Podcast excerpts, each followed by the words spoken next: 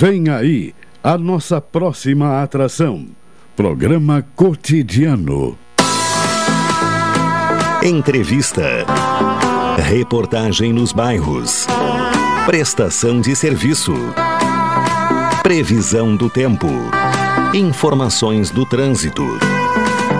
Notícias de Pelotas e da região. Programa Cotidiano. O seu dia a dia em pauta. Apresentação Caldenei Gomes.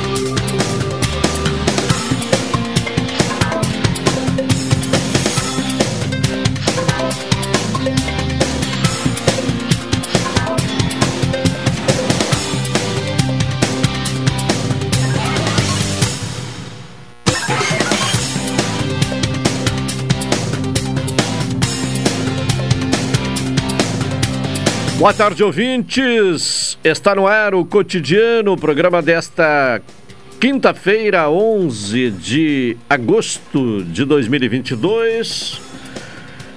Com sol, temperatura 17 graus e 3 décimos, 82% a umidade relativa do ar, a sensação térmica em 17 graus e 6 décimos. São dados do Laboratório de Agrometeorologia da Embrapa que ainda nos apresenta outros dados, né? É, a temperatura mínima registrada foi na madrugada, a uma hora, 9 graus e 7 décimos. E a máxima é a temperatura atual, né? De 17 graus e 4 décimos. Sol, neste momento, uh, aqui em Pelotas. O Elivelton Santos me acompanha na parte técnica, na central de gravações, o Tony Alves, a produção do programa de Carol Quincoses, direção executiva da Rádio Pelotense de Luciana Marcos, direção geral de Paulo Luiz Goss. O cotidiano tem um oferecimento de saúde do povo, com a promoção Relâmpago Dia dos Pais. Faça como eu, adquira um plano, plano aposentado com 50% de desconto. Atendimento em todas as especialidades médicas, exames eletro e check-up gratuitos, pronto atendimento e internação no Hospital da Santa Casa, com tabela de desconto. Ligue agora para o Saúde do Povo, 33 25 0800. E, o, também telefone, né? 33 25 0303. Saúde do Povo, eu tenho e você tem. NET HD TV com Now, ligue 21 23 46 23 ou vá na loja na rua 15 de novembro 657 e assine já. Dia dos Pais com uh, ofertas para toda a família e no Supermercado Guanabara. Expresso Embaixador, aproximando as pessoas de verdade. Café 35 Coffee Store na Avenida República do Líbano 286 em Pelotas. Doutora Maria Gorete Zago médica do trabalho, consultório na rua Marechal Deodoro, número 800, sala 401. Telefones para contato 32 25 55 54, 30 25 20 50 e 981 14 100. Sicredi, gente que coopera, cresce. Vamos saber né, ah, da previsão do tempo. Vamos ao Centro de Pesquisas e Previsões Meteorológicas da Universidade Federal de Pelotas. As informações nesta quinta-feira com Eliane Alves.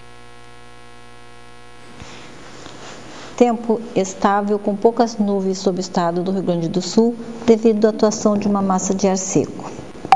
Os dados extremos observados hoje em Pelotas. Temperatura mínima 9,4 graus às 3 horas, umidade relativa máxima 97% a 1 hora e a ocorrência de nevoeiro forte.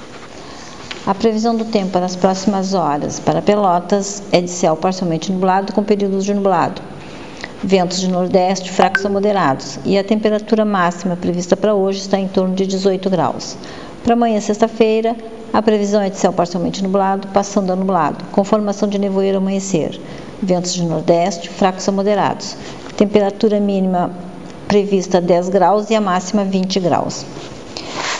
Essa previsão foi elaborada por Eliane Alves e Gilsane da Costa Pinheiro, do Centro de Pesquisas e Previsões Meteorológicas da Universidade Federal de Pelotas. Tá certo, aí está a previsão do tempo, então, para os próximos dias aqui em Pelotas e na região. Vamos agora ouvir Carol uh, Quincoses com informações do trânsito. Temos o trânsito hoje, Carol. Boa tarde. Boa tarde. Então, nessa manhã não houve nenhuma ocorrência na cidade.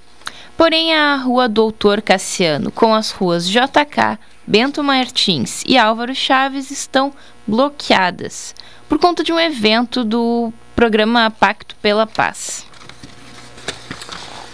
É isso, então, do trânsito? É isso, não então, houve nenhuma ocorrência. Não houve nenhuma ocorrência. Bom, vamos então a algumas informações uh, desta uh, edição, né? Instalação de bueiros gera interrupção do trânsito na Estrada da Barbuda. A prefeitura está substituindo o sistema de drenagem na Estrada da Barbuda de acesso ao nono distrito, Monte Bonito, com o objetivo de otimizar a vazão das águas da Sanga da Suzana. O projeto prevê a instalação de bueiros com duas linhas de tubulação de concreto de 800 milímetros e uma de 1000 milímetros. As obras iniciaram-se na quarta-feira e nessa quinta haverá bloqueio total do trânsito, das 8 da manhã às 16 horas, entre a estrada Jacob Miller e a rua 11 do sítio Floresta. E na sexta-feira as interrupções vão ser parciais. As intervenções são executadas pelo setor de estradas da Secretaria de Desenvolvimento Rural projeto foi elaborado diante das frequentes subas das águas da Sanga, em períodos de grandes volumes de chuvas, chegando à estrada e causando prejuízos e transtornos ao trânsito. O sistema de travessia já não comportava mais a vazão com eficiência. Uma outra informação é que a prefeitura segue né, com o, o mutirão de vacinação nas escolas infantis. No dia de ontem, a Escola Municipal de Educação Infantil Bernardo de Souza recebeu o primeiro dia do mutirão de vacinação infantil contra a Covid-19 e a gripe para crianças com 3 anos ou mais matriculadas no município. Nas quartas-feiras, nos dias 17, 24 e 31, a ação será, respectivamente, nas escolas municipais Mário Quintana, Ruth Blanc e Anita Malfatti, da 1h30 da tarde às 5h30. A iniciativa é da Prefeitura através das Secretarias de Saúde, de Educação e Desporto e busca aumentar a cobertura vacinal do público infantil. A Prefeitura reforça que a imunização é destinada apenas para os alunos dos educandários selecionados e vai ocorrer somente com a presença dos pais ou responsáveis legais pelas crianças. Conforme a secretaria, a vacina aplicada contra a Covid será Coronavac, que exige intervalo de 28 dias entre a primeira e a segunda doses. Tá certo. Uh, Carol Quincoses com informações daquela Daqui a pouco ela retorna, né, com outras informações aqui no cotidiano. Porque agora é a vez de ouvir o Juliano Silva e as informações da área policial. Alô, Juliano, boa tarde. Boa tarde, Caldenei. Boa tarde, ouvintes da Pelotense, nossa emissora da Metade Sul. Boa tarde também a nossa produtora Carol, Elivelto Santos na mesa de áudio. E estamos chegando com informações. Olha, Caldenei, nesse momento sendo apresentado aqui na DPPA, é um foragido da justiça acabou sendo detido pelos servidores da Guarda Municipal. Estava na Barão de Mauá. Os servidores da Guarda Municipal estavam em patrulha de rotina e avistaram um homem de suspeito. É, quando ele percebeu a aproximação da viatura, ele tentou correr. Houve um cerco e ele acabou sendo detido. E veio a informação que ele era foragido do sistema prisional. Está nesse momento aqui na delegacia de polícia de pronto atendimento para as formalidades legais do delegado James Gonçalves. Daqui a pouco será recolhido ao presídio regional de Pelotas. Tivemos também ontem, Caldenei e ouvintes, a recuperação de um automóvel que foi roubado. Por volta das 16 horas e 45 minutos, um representante comercial estava na Coab Lindóia. Ele foi surpreendido por dois homens armados. Na ocasião, os homens anunciaram o assalto. Levaram da vítima o automóvel Corsa azul com placas de pelotas e documentação e telefone celular. Por volta das 8 horas da noite, também de ontem, servidores da Brigada Militar receberam informação que o automóvel acabou sendo localizado no fim da Avenida Fernando Osório. Estava sem estepe, sem as ferramentas e outros objetos. O carro vai ser entregue para o proprietário ainda na tarde de hoje. O inquérito policial, o Caldeirei ouvinte, segue por conta dos agentes da DRACO, Delegacia de Repressão às Ações Criminosas e Organizadas. Caldenei ouvintes, da, nós estamos divulgando cotidianamente aqui em Pelotas e região o golpe do Pix. As pessoas acabam recebendo é, ligações. É, por exemplo, o Juliano liga para o Caldenei dizendo que necessita de 500 reais. Caldenei acredita que seja Juliano. Não, não teria sucesso, né? Primeiro porque eu não tenho 500 reais. Mas iria fazer a transferência. Só é. que o Juliano, ele utiliza um outro número. E isso foge muitas vezes da atenção das vítimas. E sobre esse assunto, eu conversei hoje pela manhã com o delegado James Gonçalves, que é um especialista nesta área e passa uma orientação especial para as pessoas não caírem no golpe de estelionato e também no golpe do Pix. Delegado, mais uma vez, hoje conversei com o senhor. Bom dia. Bom dia, Juliano. Bom dia a todos os ouvintes da Rádio Pelotense. É um prazer estar com, com vocês novamente. Infelizmente, por um motivo bem drástico, que é esse que acabaste de referenciar, referente a, a crimes de estelionato, em que as vítimas acabam alcançando dinheiro através de PIX, transferências imediatas, praticamente irreversíveis e sendo, sendo lesadas expressivamente em seu patrimônio, aí, com um desfalque bem grande. Bastante ocorrência, o que motivou o senhor estar me pedindo essas dicas aí para tentarmos evitar é, essas, essas. Não tenho nem palavras para dizer isso, não posso falar por respeito ao ouvinte. Delegado, é, qual a orientação que o senhor passaria nesse momento para as pessoas? Porque muitas pessoas é, procuram a delegacia, relatam que o sobrinho, o filho, um parente ligou, sempre de um número diferente, ele faz o Pix. Qual orientação o senhor passaria para tentar evitar esse tipo de golpe, delegado? É, normalmente eles entram em contato pelo WhatsApp, colocam a foto, exploram a imagem, usam indevidamente, se passam por outra pessoa um dos primeiros passos você poderia fazer uma ligação de vídeo e tentar falar com o interlocutor. Essa é uma dica. A outra dica é sempre negociar com a pessoa que é dona do objeto alienado. Geralmente isso envolve transferência de carro, bens móveis. Né? Então o que, que você poderia fazer? A, a pertença vítima poderia averiguar se o dono daquele objeto alienado, que está em negociação, coincide com o nome da, da pessoa destinatária do Pix. Então, se eu quero pagar a Juliano Silva, não tem como o Juliano estar tá me pedindo uma, uma, uma transferência para Roberto. Aí você já consegue detectar o golpe e consegue sair dessa, dessa enrascada, meu amigo. Delegado, muito obrigado uh, pela atenção que o senhor tem com a Rádio Pelotense. Um abraço, bom trabalho para o senhor. Um abraço a todos, um abraço, Juliano e o que precisarem sempre estará à disposição a Polícia Civil e todos os seus agentes policiais. Perfeito. Fica a dica, né, o Caldenei? É isso, né? Acho que a, a, a, esses pontos aí eh, abordados pelo delegado são importantíssimos, né? A ligação de vídeo, né? É importante, né? E, e também verificar o nome, né? No momento de fazer a transferência pelo Pixi, é, o, o, nome, né? É, corresponde, né? Da, daquela pessoa que estaria pedindo né, o, o repasse. É verdade.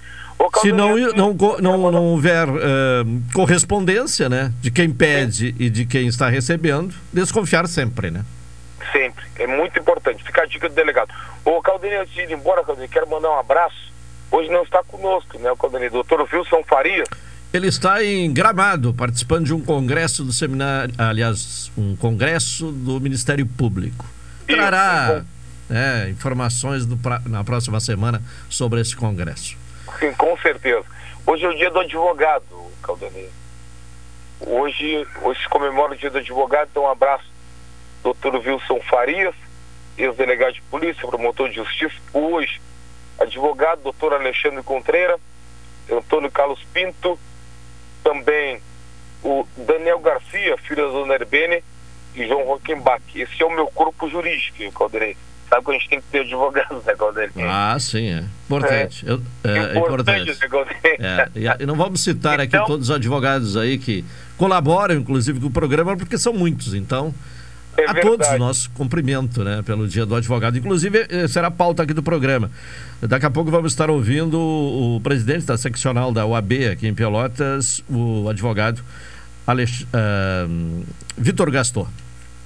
Doutor Vitor Gastor, doutor Vitor Gastor, o qual tive a oportunidade de entrevistar ele no Jornal da Pampa. Um abraço, Valeu, uh, Juliano Silva, com as informações da polícia aqui no programa cotidiano e trazendo, portanto, uh, esse recado aí, né, das pessoas ficarem atentas, né, em relação aos golpes pelas redes sociais, né. Inclusive até está tramitando na Câmara dos Deputados uma, já foi aprovada, né, na Câmara, agora vai para o Senado, uma legislação que torna mais rigorosa a, a pena quando o, criminoso for identificado, né? Uh, sobre os crimes que são praticados aí uh, através das redes sociais. 12h49, vamos ao intervalo, na sequência retornaremos. Promoção Invista e Ganhe Sicredi Interestados. Invista na sua cooperativa e concorra a 280 mil reais em prêmios. São oito poupanças de 10 mil reais e duas poupanças de 100 mil reais até o final da promoção. E mais, você ainda pode raspar e ganhar brindes da marca Sicredi. Acesse o link da bio no Instagram sicredi.interestados e saiba mais. Invista no Sicredi, onde o seu dinheiro rende um mundo melhor. Café 35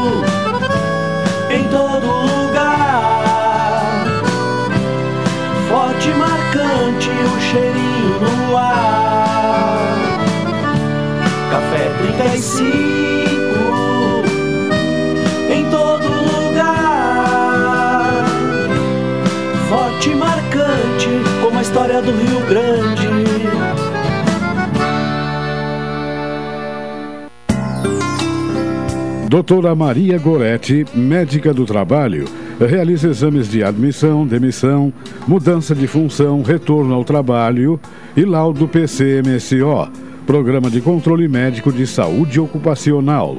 Atendimento nas empresas e no consultório médico Rua Marechal Deodoro 800, Sala 401, Fone 3225 5554 e 981 14 1000. Eu vou vacinar meu filho contra a paralisia infantil. Fazendo isso, eu vou contribuir para que essa doença continue longe do nosso país. E assim eu protejo meu neto e ajudo na proteção das crianças de todo o Brasil. Pais ou responsáveis bem informados, filhos vacinados. De 8 de agosto a 9 de setembro, levem as crianças menores de 5 anos para serem vacinadas contra a poliomielite. Procure o posto de vacinação mais próximo e não se esqueça da caderneta. Ministério da Saúde. Programa Cotidiano. O seu dia a dia em pauta. Apresentação Caldenei Gomes.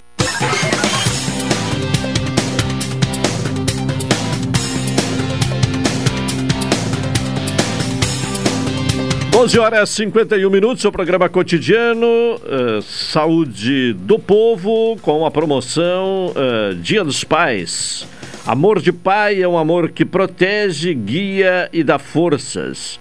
Plano Saúde do Povo, Dia dos Pais, com 50% off. Ligue agora para o Saúde do Povo, os telefones uh, 33 25 0800 e 33 25 0303, Saúde do Povo, eu tenho e você tem. Dia dos Pais com oferta para toda a família é no Supermercado Guanabara. Expresso Embaixador, aproximando as pessoas de verdade. Vamos em seguida, já, te, já temos a, a condição, então vamos ao comentário de Hilton Lozada. Direto de Brasília, Cidadania e Sociedade. Uma abordagem dos principais assuntos do dia no comentário de Hilton Lousada. Hilton Lousada, boa tarde.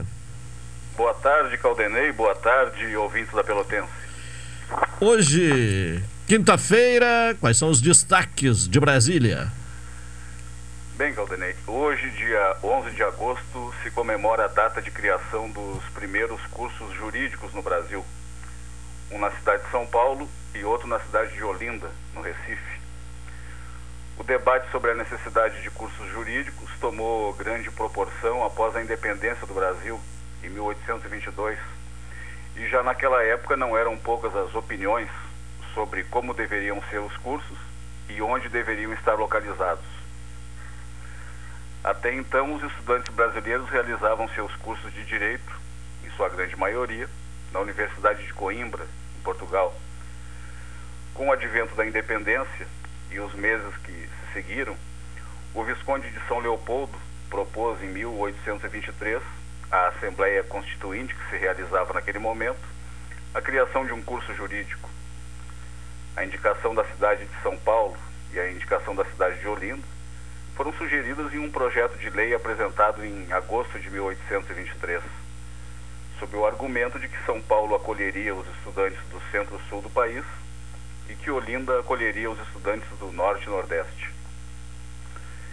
Evidentemente que a indicação de São Paulo e Olinda gerou insatisfação dos parlamentares de outras regiões, que queriam em seus recantos a instalação dos cursos.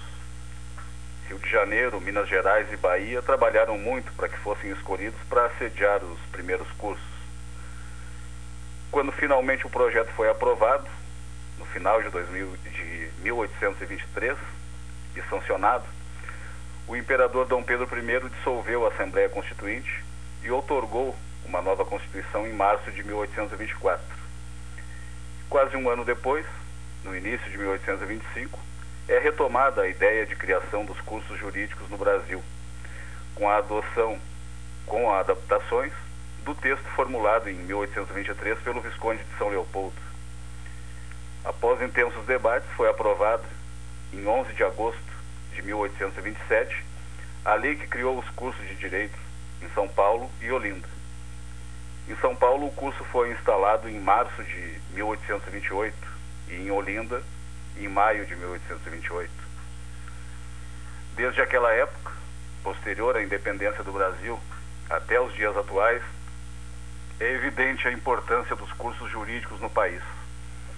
O magistério superior na área jurídica, cada vez mais especializado, fornece aos estudantes uma formação que, para além de atender às exigências do mercado de trabalho, de uma profissão, fornece elementos essenciais para a compreensão das relações que se estabelecem na sociedade.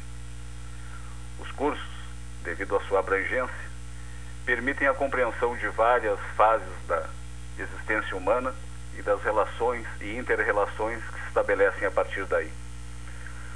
A formação de bacharéis é o estágio inicial para aqueles e aquelas que pretendem exercer atividades na advocacia, na magistratura, no Ministério Público, nas polícias, nas defensorias e em algumas outras atividades.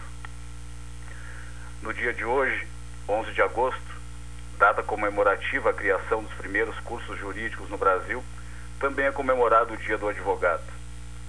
Portanto, meus cumprimentos a todos os colegas, advogados e advogadas, pelo dia de hoje. Meus cumprimentos também a todos e todas que abraçaram a carreira jurídica, seja como defensor, promotor, juízes, delegados, policiais. O dia de hoje é um dia representativo, já que todos os dias são dias de defesa dos direitos das pessoas, de defesa dos direitos das empresas, dos direitos e das prerrogativas das instituições. Assim como todos os dias são feitos para defender a Constituição Federal, o Estado Democrático de Direito e a democracia. e hoje não seria diferente. Hoje, como sempre, é necessário defender a Constituição Federal e o Estado Democrático de Direito. A Faculdade de Direito da Universidade de São Paulo, a primeira faculdade a ser instalada no país, mais uma vez, de forma corajosa e de vanguarda, apresentou ao país, agora no final da manhã, início do meio-dia, a Carta aos Brasileiros e aos Brasileiros em defesa do Estado Democrático de Direito. A carta, que já vem sendo discutida e comentada há algumas semanas, demonstra uma preocupação e uma esperança. Ciente dos arrobos autoritários que nos cercam e que encontram simpatizantes e apoiadores, a carta é uma reafirmação da força da democracia e do respeito às instituições. Tal como em 1977, quando o professor Gofredo Silva Teres no território livre do Largo de São Francisco, leu a carta aos brasileiros, hoje a situação se repete. Com algumas diferenças, mas com a mesma finalidade. Ainda hoje parece ser necessário manifestar-se contra a ditadura e tortura, pois tanto em 1977 quanto hoje, parece que os avanços civilizatórios trazidos pelo direito e por outros domínios do conhecimento ainda não chegaram a determinadas mentes a carta da Faculdade de Direito da Universidade de São Paulo não é original, pois a USP já foi original em 1977. É, porém, original ao reafirmar o compromisso original com a democracia, o respeito à Constituição Federal e ao Estado Democrático de Direito. A partir da primeira carta, superamos a ditadura, tivemos a Assembleia Nacional Constituinte, que resgatou a legitimidade das instituições e passou a existir a prevalência do respeito aos direitos fundamentais. Os poderes, legislativo, executivo e judiciário, são independentes, autônomos e vinculados ao respeito à Constituição Federal. Temos eleições livres e periódicas, momento cívico no qual são debatidos democraticamente os projetos para o país, cabendo sempre à soberania popular a decisão final. Mas os tempos são outros. São tempos de indiferença, de cólera, de frustração e de raiva política. A Carta às Brasileiras e aos Brasileiros em defesa do Estado Democrático de Direito vem em boa hora. Vem em uma hora em que pensamentos extremados se avolumam na sociedade. Vem em um momento em que as notícias falsas são recebidas e repassadas sem a menor reflexão. A facilidade que a tecnologia proporcional está sendo utilizada, muito bem utilizada, de forma mal intencionada, para tentar minar as bases da democracia e do respeito à Constituição Federal. Hoje, como ontem, os abutres da democracia estão à espreita. A carta da Faculdade de Direito da Universidade de São Paulo foi a carta inicial. Na sequência, teremos a carta da Fiesp, da OAB e algumas outras apesar de alguns anos de percurso democrático, ainda é preciso construir muitas coisas. Verifica-se atualmente que o canto da sereia ainda seduz muita gente. Mas como sabemos pela história contada na épica Odisseia, em forma de poema, por Homero, o canto da sereia é fatal. Ulisses, rei de Ítaca, ao voltar para casa, é advertido por uma maga sobre o perigo das sereias e de seu canto irresistível. O canto das sereias representava o sonho fatal, sem consistência real.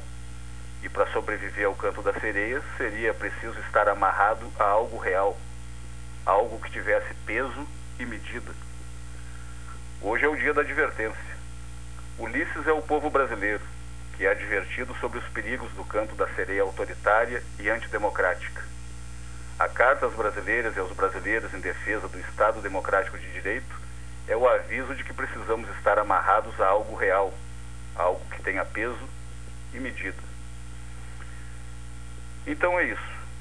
Para além disso, ouvintes da Rádio Pelotense, o que mais haveria para ser dito? É necessário que estejamos amarrados à defesa da democracia, do Estado Democrático de Direito e da Constituição Federal. O canto da sereia está aí. sucumbir à tentação poderá ser fatal. O Brasil já sucumbiu a ela em passado não muito distante e as consequências não foram boas. Hoje não há espaço para aventuras antidemocráticas, rupturas institucionais e retrocessos autoritários. A vigília cívica contra as tentativas de rupturas talvez seja aquele algo real ao qual precisamos estar amarrados, algo que verdadeiramente tem peso e medida. Se tivermos ouvidos atentos, o canto da sereia não produzirá efeito. E assim como Ulisses, poderemos voltar para Ítaca em segurança, sabendo que tomamos as decisões acertadas durante o percurso, que certamente nos conduzirá a um futuro com mais tranquilidade. Para Sereias, o aviso foi dado hoje pela manhã na Faculdade de Direito da Universidade de São Paulo. Estado Democrático de Direito, sempre. Caldenei. Tá bem, uh, Hilton. Obrigado. Uma boa tarde e até amanhã. Boa tarde, boa tarde, os ouvintes da Pelotense. Tá certo, Hilton Lozada, que é advogado. Também cumprimentamos a ele, né, pela data de hoje, uh, dia do advogado. Uma e, e três, vamos ao intervalo para retornar na sequência. Café 35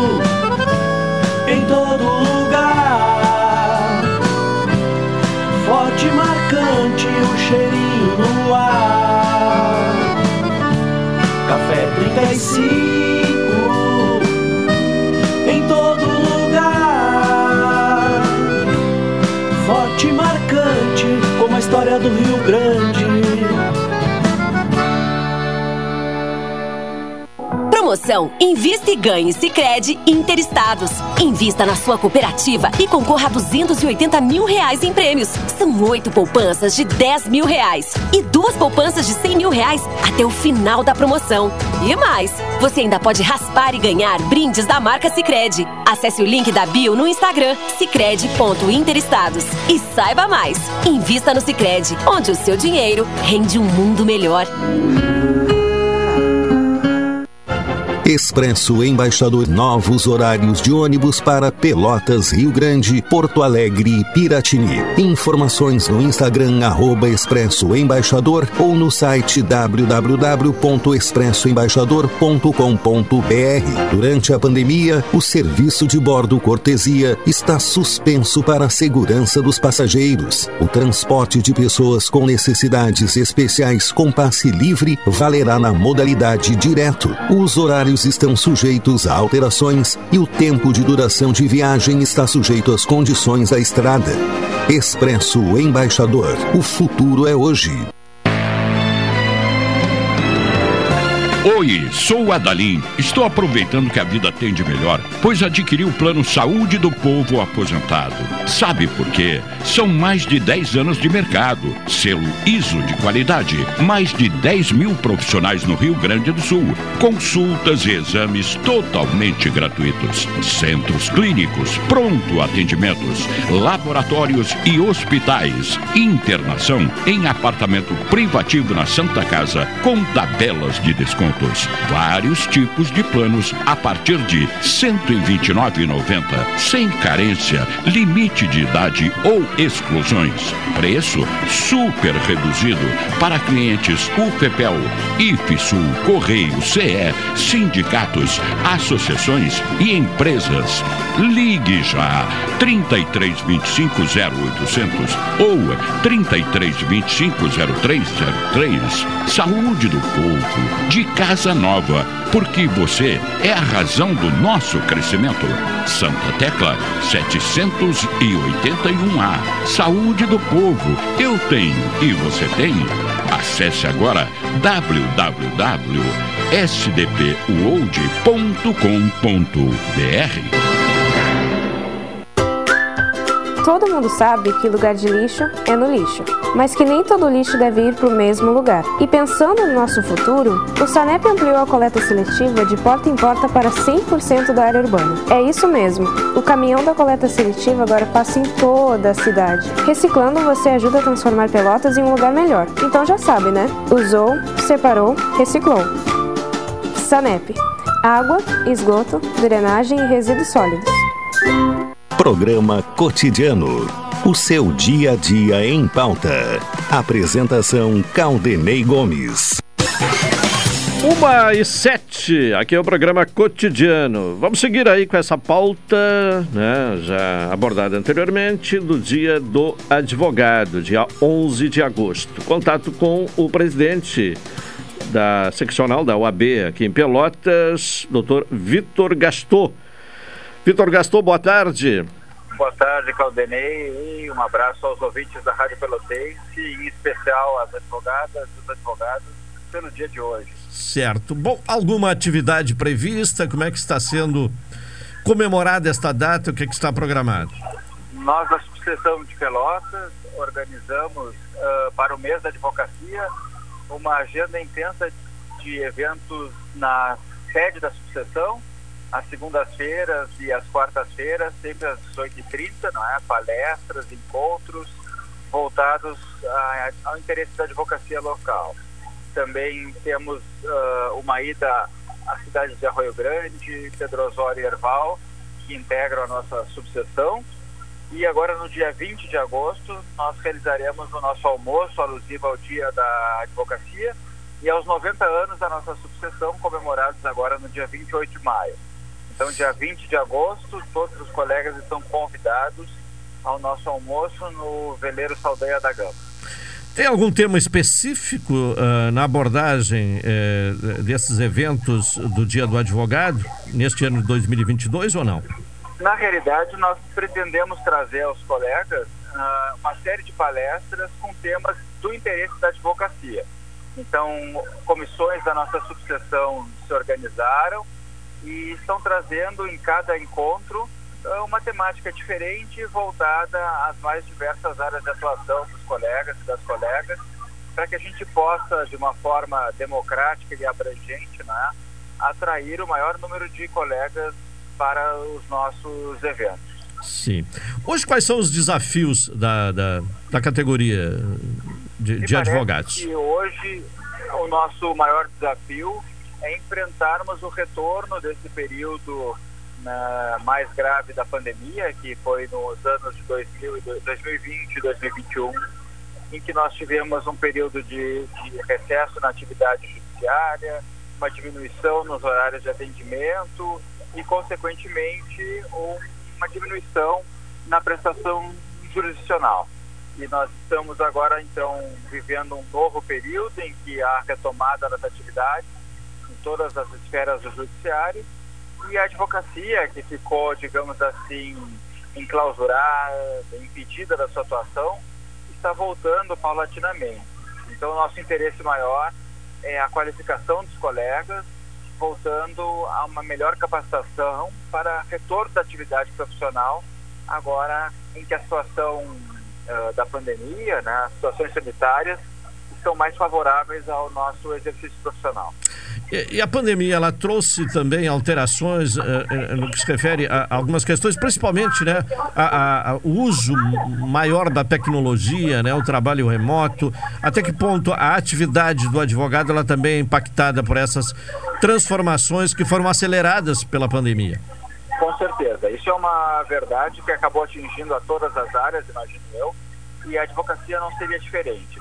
Nós voltamos a conviver com as audiências telepresenciais, que prescindem da ida do advogado e da parte ao foro, né, que de certa forma trouxe alguma agilidade na nossa atuação, mas que também não pode ser a regra, né, deve ser utilizada como uma forma excepcional e conforme o interesse da parte do advogado.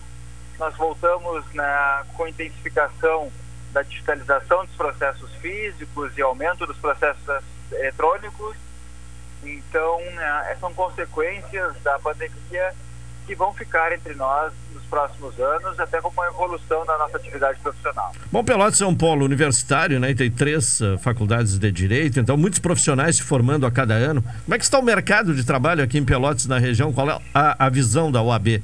Hoje nós somos em Pelotas mais de 3 mil advogados inscritos, né? mais de 2 mil atuantes e nós recebemos, em média, um número de 30 novos advogados por mês. Né? É um volume bastante expressivo de advogados. Nós entendemos que há sim mercado para todos, mas é importante que haja uma qualificação né, para que nós possamos uh, ter um crescimento e um afirmamento na profissão, porque dado ao volume de advogados inscritos que temos, né, é importante cada vez mais que os profissionais estejam se qualificando, se preparando e, e aperfeiçoando a sua atuação para garantir aos seus clientes uma, uma, uma atuação mais segura né, e que possam passar uma confiança que é a base da relação do cliente e do advogado para os nossos constituintes. É, é, essa concorrência intensa força a melhor qualificação do profissional, né? É, sem dúvida nenhuma. Sem a qualificação, o advogado está fadado a ter que acabar buscando uma outra área de atuação, porque os, hoje em dia o, o, nível de exigência dos clientes é maior, o acesso a, a informações é maior também, então isso acaba nos exigindo um retorno mais qualificado e mais atencioso também aos clientes. Bom, neste dia 11 de agosto está ocorrendo em São Paulo, uh, na Faculdade de Direito da USP, o Ato pela Democracia, que é uma iniciativa da USP, né, mas abraçada pela sociedade. Uh, no seu entender, qual o, o papel da OAB uh, neste momento né, de expressão em favor da democracia? A OAB exerce um papel relevantíssimo na sociedade, muito além dos interesses dos advogados e dos seus clientes, a OAB exerce um papel em defesa da cidadania, da sociedade, do Estado Democrático de Direito, da justiça social. São valores que estão presentes no nosso estatuto, na Lei Federal 8.906, na Constituição, né, porque a, advocacia é a única atividade privada que consta né, como uma função essencial à administração da justiça. Então a OAB exerce desde a redemocratização, um papel muito importante na defesa dos interesses e garantias sociais. Então, esse é o papel que a Ordem tem a desempenhar nesse momento tão importante na história do nosso país. Doutor uh, Vitor Gaston, muito obrigado pela sua participação. Em seu nome, o nosso cumprimento a todos os advogados. Eu agradeço pelo espaço e desejo mais uma vez às colegas e aos colegas advogados um feliz dia da advocacia, que seja um dia de muita reflexão, além da, da, do festejo pela nossa data, mas um dia de reflexão pela importância da nossa profissão na sociedade brasileira. Tá certo, muito obrigado. Obrigado, um abraço. Um abraço. Doutor Vitor Gastou, uh, que é o presidente da subsecção da OAB aqui em Pelotas, falando então sobre o Dia do Advogado. Uma hora 15 minutos. Uh, é bom de economizar no Supermercado Guanabara, Expresso Embaixador, aproximando as pessoas de verdade. Café 35 Off Store, na Avenida República do Líbano, 286, em Pelotas. Vamos a uh, participação da Carol uh, mais uma vez, né, aqui no, no cotidiano. Vamos falar agora um, um outro tema local, né? A prefeitura uh, insere 45 novos horários em linhas do transporte coletivo, Carol. Nos últimos 20 dias, 45 novos horários foram inseridos pela Prefeitura em diversas linhas do transporte coletivo urbano para atendimento de demanda identificada pelo controle da Secretaria de Transporte e Trânsito, e também atender o público estudantil do noturno com reposições. Além da otimização das tabelas, os ônibus Santa Rosa e Anglo retornaram, operando desde o dia 1 desse mês. Adequações e inserção de horários nas tabelas são medidas adotadas quando o poder público se certifica da necessidade, devido à procura dos coletivos pelos usuários. De acordo com o secretário Flávio Valalan, linhas Santa Rosa e Ângulo também receberam novos horários, para possibilitar o retorno do público universitário da UFPEL depois do término das aulas a linha ângulo ainda passa por ajustes para adequação dos deslocamentos às reais necessidades. Bom, esse é um tema que vamos voltar a, a falar daqui a pouco, mas agora temos um contato com o vereador César Brizolara, o Cezinha. Vereador, boa tarde. Boa tarde, Caldenei. Boa tarde aos teus ouvintes aí. É sempre uma satisfação imensa participar do seu programa. Tá certo. Uh, agradecemos a sua disponibilidade de conversar conosco, uh, vereador. Bom, a, a revisão da lei orgânica municipal, como se justifica? A lei orgânica ela, uh, já está com 32 anos, né? É, é, é, é, qual a importância que o senhor atribui à, à revisão da lei orgânica? Caldenei, eu acho que a, a, importância que se dá, eu acho que dessa legislatura e das legislaturas passadas, eu acho que é o, o projeto de maior importância que a Câmara de Vereadores, todos os vereadores podem se debruçar e a sociedade civil. Por quê? Porque é uma participação imensa e tem que se ter assim, uh, é um direito e eu quero até mesmo avançar um pouco mais, cobrar a sociedade pelotense que participe, porque há 32 anos a gente não tem uh, uma revisão da lei orgânica do município no sentido que toda a sociedade participe, toda a sociedade organizada ou não, aquele uh, pelotense que está lá na ponta lá, aquele morador que está lá na ponta que é onde o serviço não chega, esse é o momento dele uh, ter visibilidade, ter voz na lei orgânica do município. Então eu acho que é de suma importância e é a maior responsabilidade que essa legislatura tem. Bom, o, até para que o ouvinte entenda, por exemplo, o que, é que pode ser alterado, ser melhorado em termos de, de serviço público à população a partir da revisão da lei orgânica?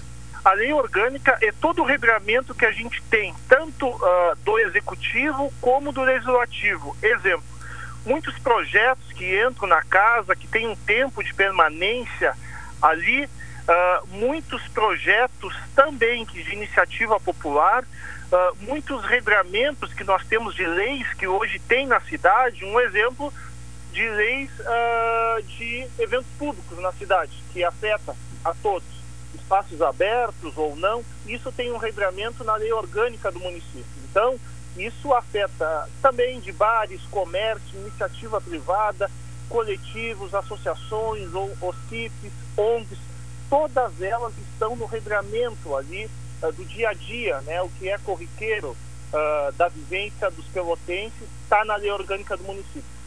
Sim. Bom, o prazo é de 120 dias né, para a, a realização desta revisão da lei orgânica. Uh, como será realizado na prática o trabalho? Inicialmente, esse prazo de 120 dias, a presidência uh, delegou, porque na verdade no nosso regimento interno da Câmara tem que ser 120 dias. E isso uh, nada, uh, nada diz que a gente não possa ter um prazo um pouco mais alargado, né? um pouco mais de prazo dentro daí, mas teríamos que pedir à presidência, poderia ser mais 120 dias, mas inicialmente trabalhamos com esse tempo de 120 dias. Como é que está se dando a cronologia dos trabalhos, uh, Caldenei? Inicialmente nós montamos uma comissão dentro da casa, de servidores dentro da casa, para fazer uma relação de todas as entidades de direito, de fato, aquelas registradas, aquelas não, que compõem a sociedade né, organizada.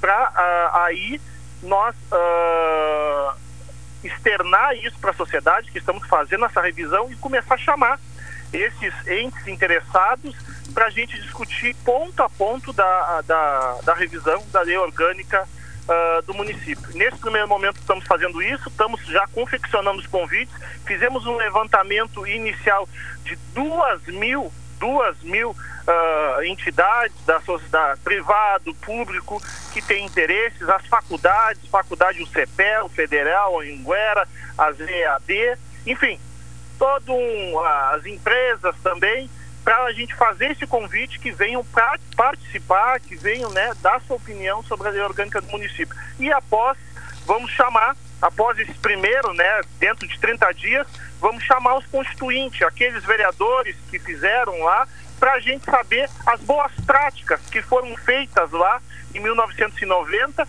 que hoje a gente pode fazer, como fizeram, né, como deram o andamento, para algumas coisas né, a gente pegar e poder adicionar nesse momento ali que estamos fazendo a revisão. E também fazer o acompanhamento, né, que eles vão ser convidados, convidados de honra, para né, nos estar tá, nos ajudando ali. De que forma a sociedade civil poderá participar deste, deste processo uh, de revisão da lei orgânica?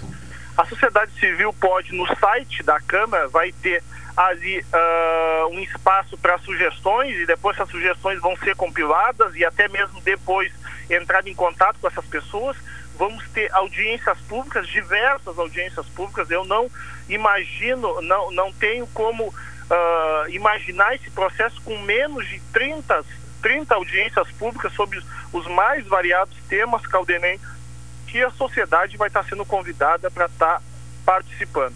E até mesmo também a ouvidoria da Câmara de Vereadores pode se deslocar até lá para debater diversos temas, sugestões ali. Então nós vamos ter o online, nós vamos ter uh, as audiências públicas, que as pessoas convidadas, as pessoas também que souberem podem participar, e vamos ter a ouvidoria, que durante a Câmara estando aberta, todo esse tempo, pode receber as sugestões ali. Uh, bom, e para o senhor, o que, é que representa liderar esse, esse trabalho de revisão da, da lei orgânica? Olha, Caldenei, eu me sinto muito lisonjeado, mas falei ainda quando fui eleito uh, presidente da comissão, que disse que não sabia se realmente tenho essa dúvida, Caldenei, se estou, uh, se tenho estatura ou estou uh, com esse tamanho, né, para poder uh, coordenar esses trabalhos. Mas a gente vamos tentar fazer o possível, né, para tentar fazer doar o nosso melhor, porque quando a gente começa a ver e ver os constituintes, o currículo dos, dos constituintes, uma constituição que eles fizeram, né, uma lei orgânica que fizeram de 32 anos uh, e hoje a gente ainda foi foi vereadores muito à frente do seu tempo. E eu não posso fazer essa avaliação, não posso ter essa prepotência de dizer que uh, uh, em algum momento passa pela minha cabeça até o tamanho deles mas acho que tenho muita energia, tenho muita energia, estou muito dedicado, estou muito dedicado para tentar fazer o melhor. E estar tá à frente desse processo, eu acho que depois desses 120 dias, ou depois que nós entregar essa lei orgânica, eh, eu estou muito lisonjeado pela confiança que os outros vereadores, porque foi por unanimidade, os meus pares me uh, delegaram uh, uh, essa função. Fico muito feliz em estar tá contribuindo minimamente, né, minimamente uh, nessa história da, da sociedade pelotense e da Câmara de Vereadores que vai ficar registrado para a eternidade. E, e, será muito trabalho, né?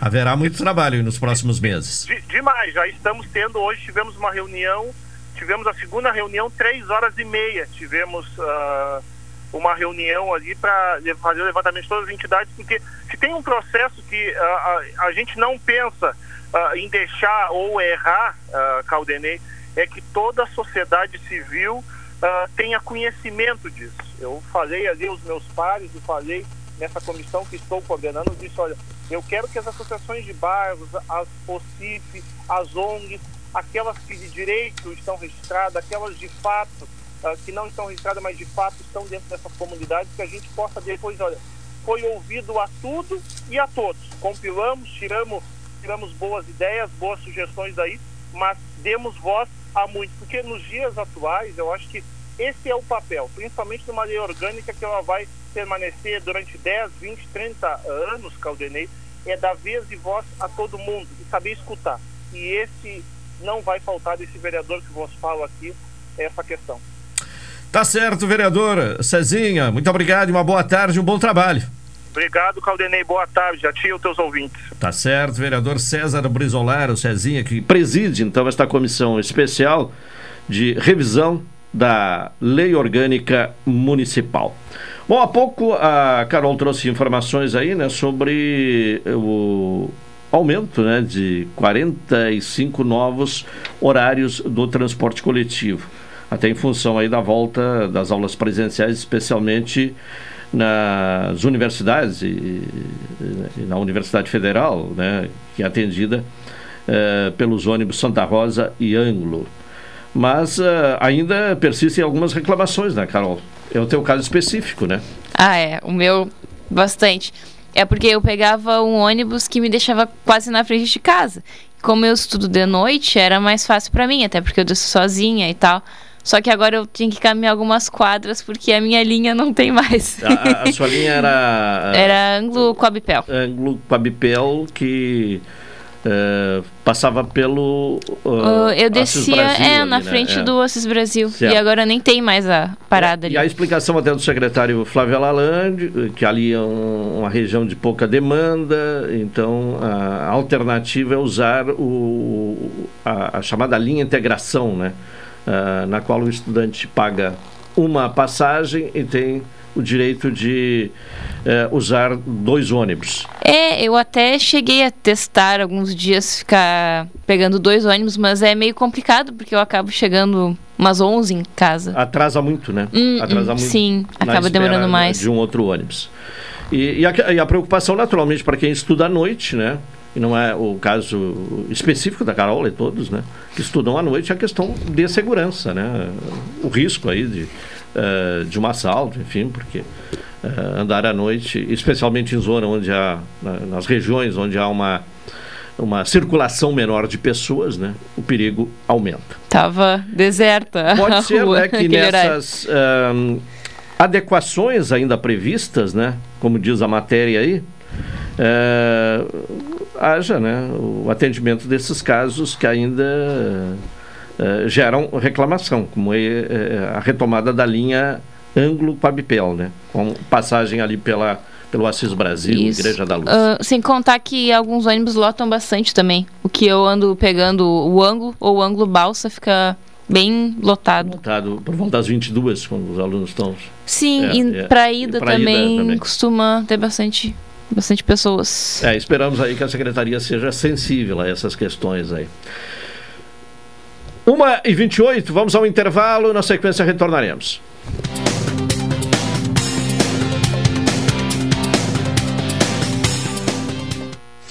Esta é a ZYK 270, Rádio Pelotense, 620 kHz.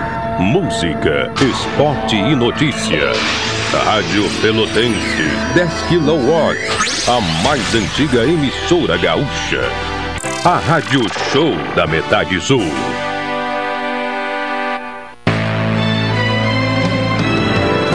Oi, sou o Adalim. Estou aproveitando que a vida tem de melhor, pois adquiri o plano Saúde do Povo Aposentado. Sabe por quê? São mais de 10 anos de mercado, selo ISO de qualidade, mais de 10 mil profissionais no Rio Grande do Sul, consultas e exames totalmente gratuitos, centros clínicos, pronto atendimentos, laboratórios e hospitais, internação em apartamento privativo na Santa Casa com tabelas de desconto Vários tipos de planos a partir de R$ 129,90, sem carência, limite de idade ou exclusões. Preço super reduzido para clientes UFEPEL, IFSUL, Correio, CE, sindicatos, associações e empresas. Ligue já 3325 0800 ou 3325 0303. Saúde do povo, de casa nova, porque você é a razão do nosso crescimento. Santa Tecla 781A. Saúde do povo. Eu tenho e você tem. Acesse agora www.sdpuold.com.br. Mesárias e mesários são peças fundamentais para as eleições 2022. Assim funciona a democracia. Construir o país que você quer também depende da sua atitude.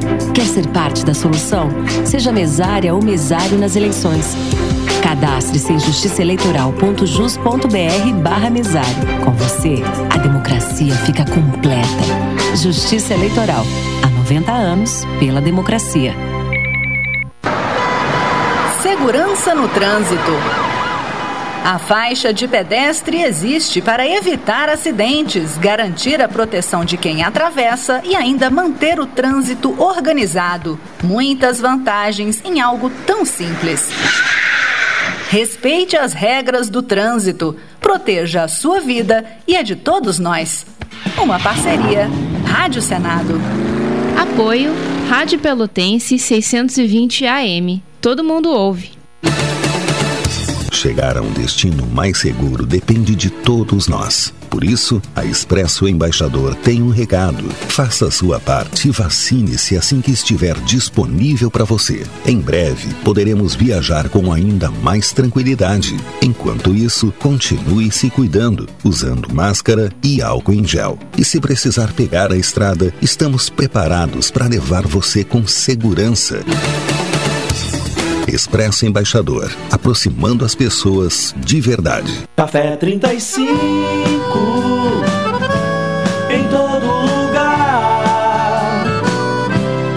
Forte e marcante o cheirinho no ar. Café 35 em todo lugar. Forte e marcante como a história do Rio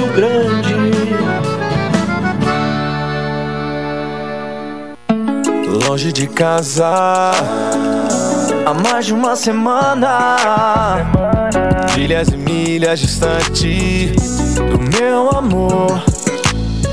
Nas eleições, quem está longe de casa não precisa dizer bye-bye para a cidadania. O voto em trânsito garante o seu direito de votar. Se você vai viajar pelo Brasil, procure o cartório eleitoral mais próximo até 18 de agosto, informe onde vai estar no dia da eleição e vote onde estiver. Estou a dois passos do paraíso. Não sei por que que eu fui dizer bye bye. Justiça Eleitoral. Há 90 anos pela democracia. Eu vacino meus filhos para protegê-los contra o HPV. Eu vacino meu filho para a poliomielite nunca mais voltar. Meu netinho também vai ser vacinado para ficar protegido contra o sarampo. Pais ou responsáveis bem informados, filhos vacinados. Atualize a caderneta de vacinação das crianças e adolescentes. Até 9 de setembro, procure um posto de vacinação. Crianças menores de 5 anos devem se vacinar contra poliomielite. Saiba mais em gov.br barra multivacinação. Ministério da Saúde. Promoção Invista e Ganhe Sicredi Interestados. Invista na sua cooperativa e concorra a 280 mil reais em prêmios. São oito poupanças de 10 mil reais e duas poupanças de 100 mil reais até o final da promoção. E mais, você ainda pode raspar e ganhar brindes da marca Sicredi. Acesse o link da bio no Instagram sicredi.interestados e saiba mais. Invista no Sicredi, onde o seu dinheiro rende um mundo melhor. Programa Cotidiano. O seu dia a dia em pauta. Apresentação Caldenei Gomes.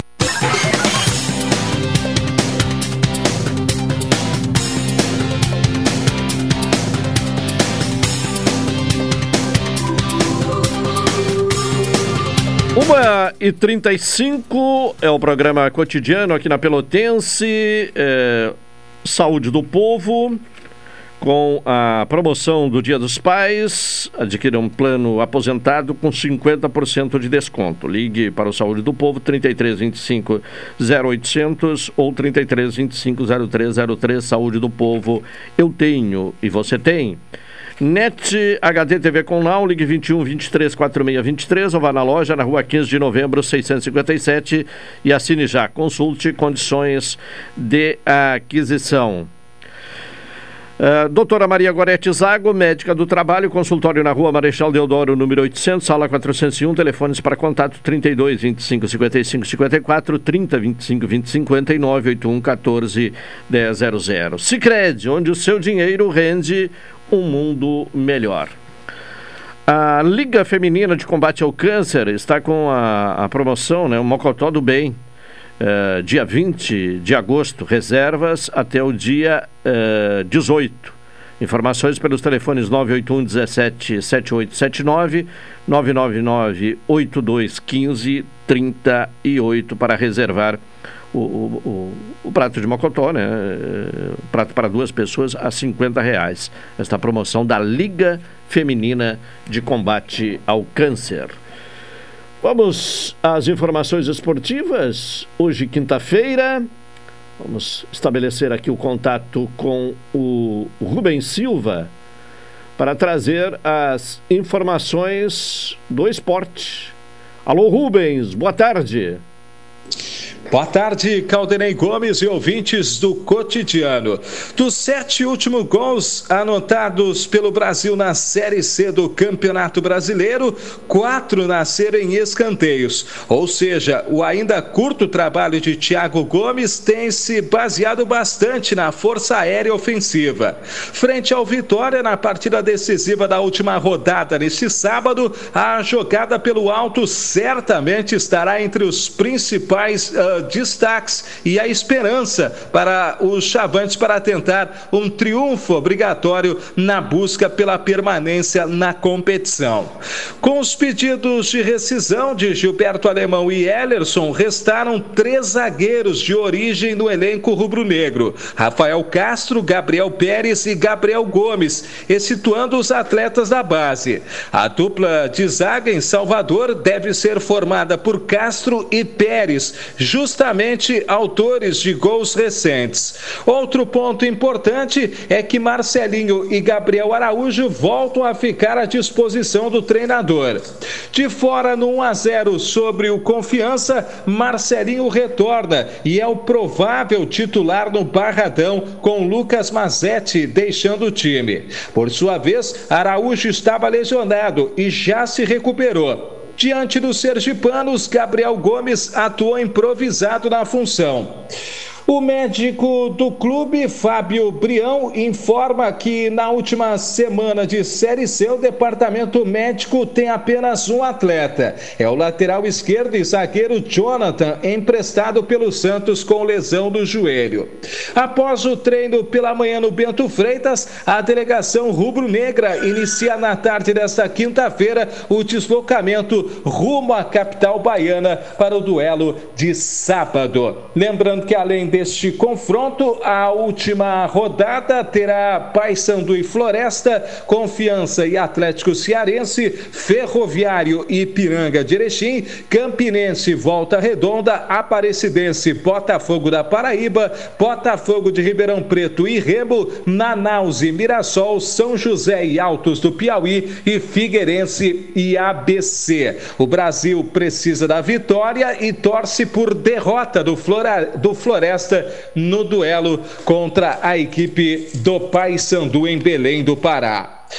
Noite de Copa no Beira Rio. Hoje, às 19 horas e 15 minutos, o Internacional enfrenta o Melgar do Peru pelo jogo de volta das quartas de final da competição. A partida de ida terminou empatada em 0 a 0. Ou seja, quem vencer por qualquer placar avançará para a semifinal da competição continental. Como o gol fora não é mais critério de desempate, igualdade por qualquer placar levará a decisão para os pênaltis. O classificado enfrentará um Independiente Del Vale na próxima fase. Se for o time gaúcho, o jogo de ida será no Equador e a volta em Porto Alegre. Para enfrentar os peruanos, o Inter terá um aliado muito importante, a torcida. São esperados cerca de 45 mil pessoas. Contra o Colo-Colo na fase anterior, o torcedor empurrou o Colorado para buscar a virada, após estar perdendo por 3 a 0 no placar agregado. Todos os ingressos uh, por parte do Internacional estão esgotados.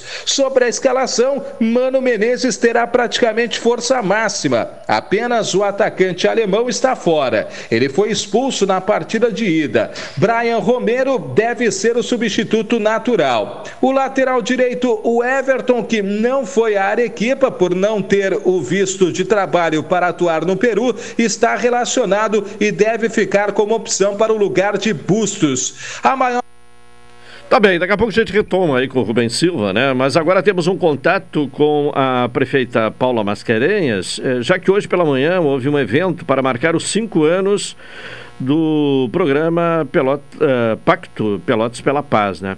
O Pacto da Paz.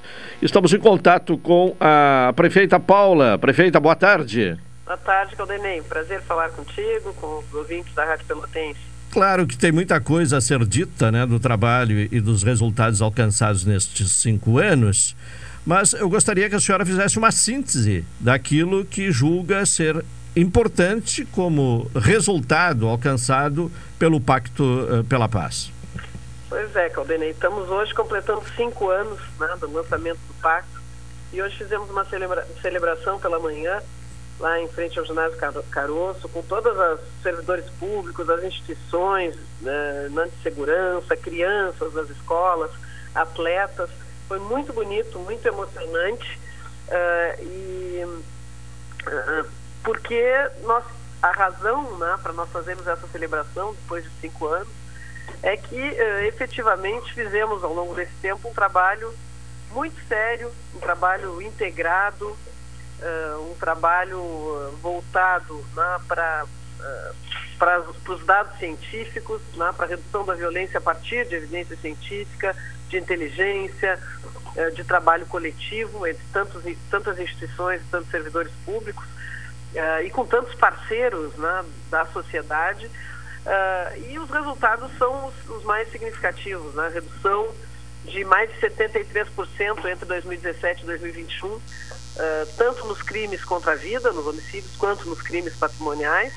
Se considerarmos, considerarmos 2022 também, de janeiro a julho, desde 2017 a 2022, são mais de 85% de queda nos homicídios.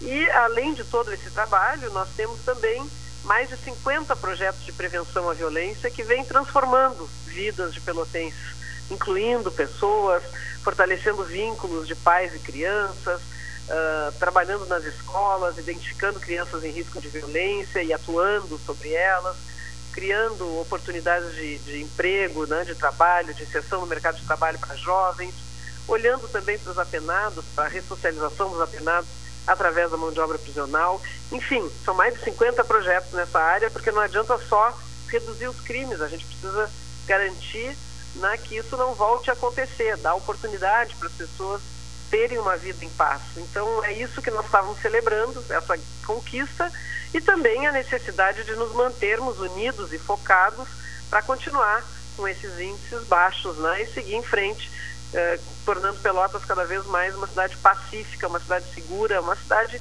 boa de se viver. Bom, eh, até pela experiência do resultado obtido nesses cinco anos eh, do Pacto Pelotas pela Paz, a, a senhora está convencida de que é possível construir uma cultura da paz? Uh, tenho absoluta confiança nisso, nessa possibilidade, quando uma cidade coloca uh, isso como objetivo principal, quando o poder público né, se foca nisso, mas uh, estabelece pontes com a sociedade, estabelece parcerias com outras instituições uh, e, se faz um trabalho coletivo. Né? É um, é, a própria Constituição já diz né, que segurança é um dever de todos. Né? É, obviamente que o Estado, né, o Estado assim, no sentido amplo, aí União, Estados e municípios, tem um papel fundamental, mas é preciso a união de todos os setores. E acho que temos conseguido fazer isso em Pelotas com muito sucesso. Eu sou muito grata a todos que acreditaram, né, que confiaram nesse projeto, que se dedicaram a construí-lo e fazer dele uma realidade, né, tendo nos tornado uma referência no Brasil em trabalho municipal né, de segurança pública. Costuma ser uh, muito mais, ficar muito mais a, a, cargo dos estados, né, esse tipo de trabalho, mas eu estou convencida que a gente tem que envolver o município e os resultados são mais evidentes, porque uh, tudo acaba acontecendo no território municipal. Né? Os crimes acontecem no território municipal, é onde as pessoas vivem, onde as pessoas precisam ser protegidas. Então é muito importante que o município, né, que a cidade se envolva nesse tema. Numa entrevista anterior, uh, falando sobre os desafios futuros, a senhora colocou de que havia necessidade naquele momento de avançar no que se refere ao combate à, à, perturbação pública. O que, é que tem sido Sim. feito nesse sentido? A perturbação do sossego é uma das questões né, que a gente não pode dizer que venceu, né? ainda está é, muito presente. Uh, nós lá no início né, do, do pacto uh, formulamos um, um, um, projeto né, de, de convivência, uh, mas foi muito polêmico na época, uh, acabou não sendo votado na Câmara, nós também não desarquivamos nos anos seguintes, por, né, porque a gente acredita que precisa ser um consenso na sociedade de que isso é importante. Não adianta querer né, colocar de cima para baixo. Então tem que ser muito dialogado, tem que ter um momento certo e me parece que agora, no pós-pandemia, né, a pandemia mudou muito os hábitos de todo mundo, todo mundo entendeu, acho que um pouco melhor, né, a importância do coletivo, né, na, da, da, compreensão individual para que a vida coletiva seja vivida com mais tranquilidade. Então, Então eu acho que nós estamos num momento em que é possível retomar a conversa sobre esse assunto, o debate.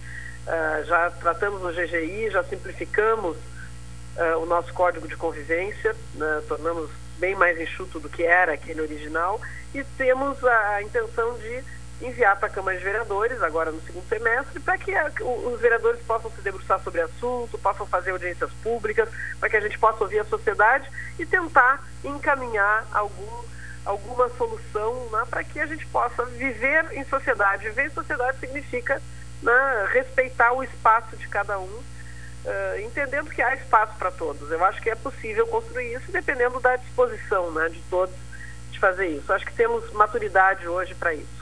Além da perturbação do sossego, mais algum ponto uh, está em vista aí para a continuidade desse trabalho do Pacto pela Paz?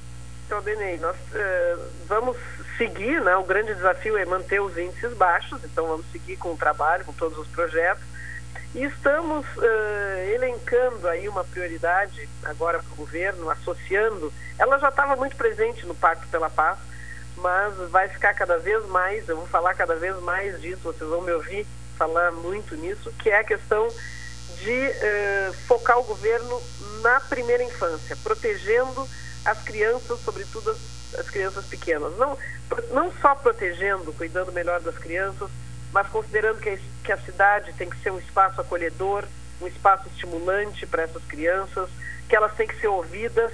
É impressionante a gente ver o resultado de uma escuta que se fez com mais de 300 crianças das nossas escolas, pequenininhos, de, de, de 4 a 11 anos, o que eles dizem que é, deve ser uma cidade em paz.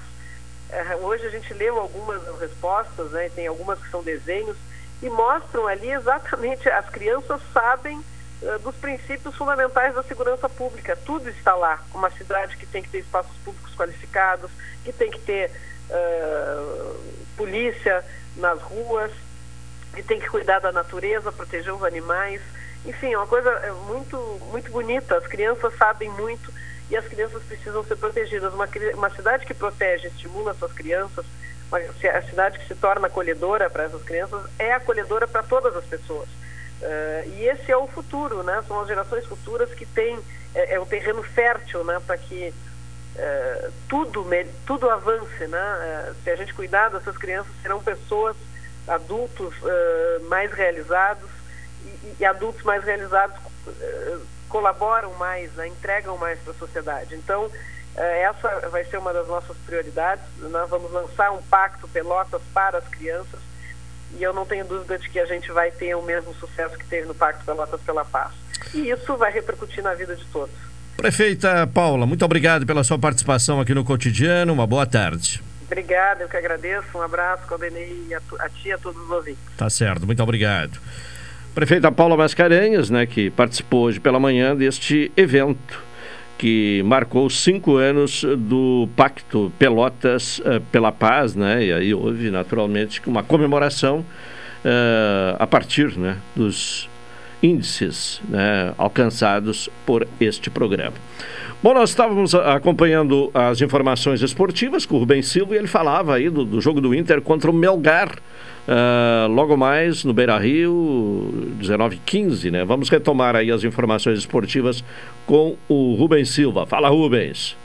A maior dúvida de Mano é sobre utilizar Alan Patrick como titular ou como opção para entrar durante o jogo. O jogador voltou recentemente de lesão e não tem condições de atuar os 90 minutos. Maurício seria outra alternativa para iniciar o confronto. O provável internacional para logo mais: Daniel, Bustos, Vitão, Mercado e René, Gabriel, Edenilson, Depena, Alan Patrick e Wanderson, Brian Romero no ataque. Ontem, na Copa Sul-Americana, no duelo de brasileiros, o Ceará venceu nos 90 minutos o São Paulo pelo placar de 2 a 1. Com o resultado, a decisão foi para os pênaltis e a equipe paulista venceu, avançando para a fase semifinal, vai encarar o Atlético Goianiense. Lembrando que quem passar de Inter e Melgar vai encarar o Independiente Del Vale do Equador. Se for a equipe gaúcha, o primeiro duelo será no Equador e o jogo de volta em Porto Alegre. Destaque ontem na Taça Libertadores da América, jogos de volta da fase de quartas de final. O Palmeiras empatou com o Atlético Mineiro em 0 a 0 nos 90 minutos e nos pênaltis venceu a equipe mineira pelo placar de 6 a 5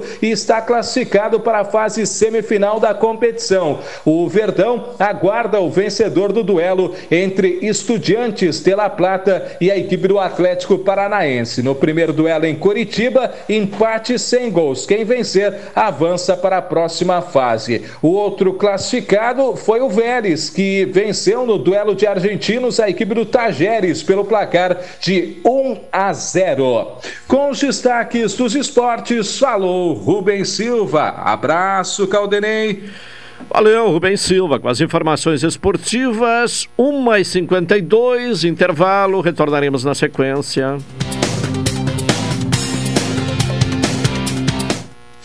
Esta é a ZYK 270, Rádio Pelotense, 620 kHz.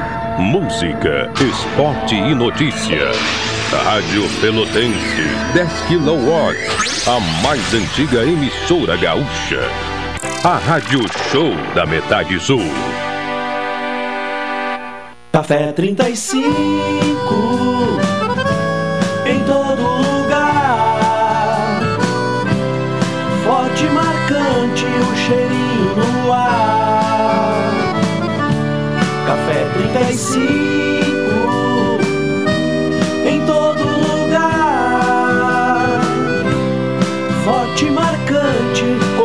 do Rio Grande.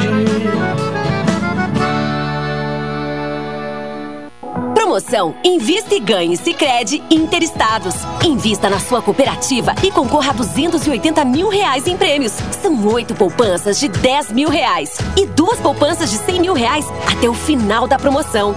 E mais, você ainda pode raspar e ganhar brindes da marca Sicredi. Acesse o link da bio no Instagram sicredi.interestados e saiba mais. Invista no Sicredi, onde o seu dinheiro rende um mundo melhor.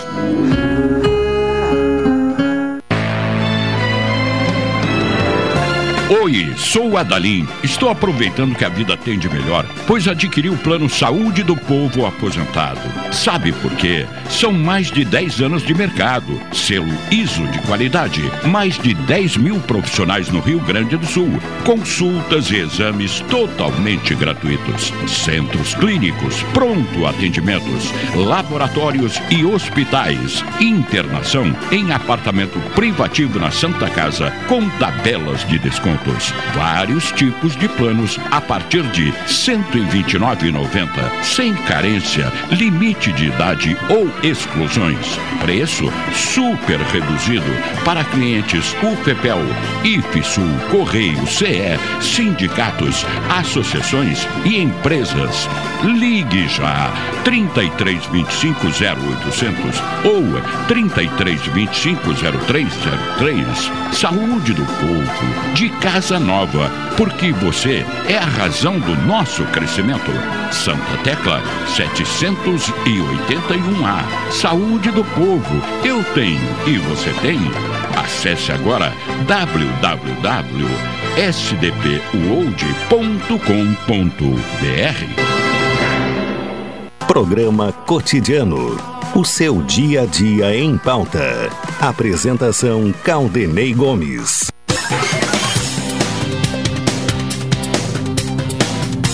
Uma e 55 estamos de volta com o programa cotidiano aqui na Pelotense, reta final do programa desta quinta-feira. Vamos voltar com a Carol, trazendo outras informações.